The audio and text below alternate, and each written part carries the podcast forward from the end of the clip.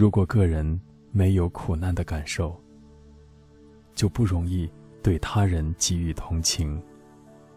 你要学救苦救难的精神，就得先受苦受难。一次，一喜错家到加德满都山谷的布达纳佛塔朝圣。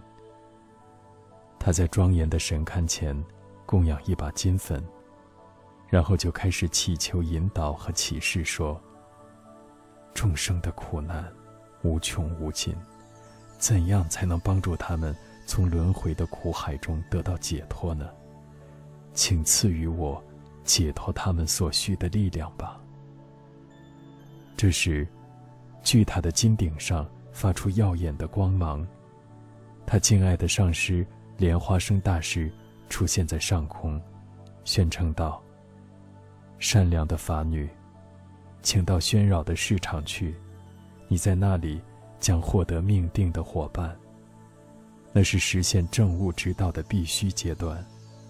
经由觉知，可以增加你的力量。和他一起到雪域去，我会在那儿进一步教导你密续密要。伊喜错家急忙走进加德满都的市场，在直觉的引导下。在所有的奇珍异宝中，找寻心中的目标。他在帕塔波的南门附近，发现一个十几岁的少年，紧缠着腰部，英姿焕发地向他走来。这个少年手指带蹼，胸部中央还是有一颗闪亮的红痣，这些都是神秘的特征。空行母化身的伊喜错家。立刻认出了他的伙伴。年轻人走上前问道：“法女，您从哪里来？是来释放我的吗？”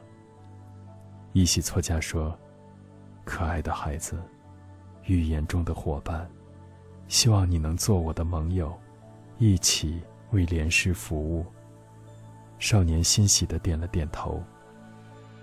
伊喜错家接着问道。你叫什么名字？故乡在哪里？你来到这个喧嚣的市场里做什么？年轻人告诉他说：“我叫圣沙列，从小就被人从印度的双亲那里诱拐，辗转来到了尼泊尔，被卖为奴隶。我已经在帕塔波过了七年仆役生活了。”伊喜措家陪同圣沙列来到他主人的房门前。在门阶上留下了吟诵祈求文，并唱起了开悟与神秘经验的歌。主人走出房门，他想知道伊喜错家的身份和意图。伊喜错家说：“尊敬的主人，莲花生大师派我来赎回圣沙列，希望能获得你的许可。”主人听后一口回绝了。他斩钉截铁地说：“圣沙列就像我的儿子一样，谁也不能把他带走。况且，我花费了很多金子才买到圣沙列。如果你愿意的话，可以和圣沙列一起留在这里，可是就是不准将他带走。”伊喜错家被邀请到屋里，向女主人讲述了他的故事。女主人深表同情地说。你虔诚地遵循上师的命令，从遥远的地方辛辛苦苦地来到这里，很令我感动。这样好了，你付给我们五百枚金币，就把它带走吧。五百枚金币是我们买它时所付的价钱，它现在可以值很多。伊喜措家向这位善良的妇人表示了感谢。女主人又好奇地问。你是位成熟可敬的妇人，是想和他结婚呢，还是继续让他当仆人呢？我要让他得到解脱。伊喜错家声称，伊喜错家已经将他所有的财物供养布达纳神龛了，因此他必须去寻找好运。他再次来到市场中，听说有个富商的儿子战死在沙场。尸体就停放在父母家中，伊喜措家找到那户人家。当看到两位哀伤的父母时，他内心充满了悲悯。在他面前的支垫上，停放着那位二十岁年轻战士的尸体。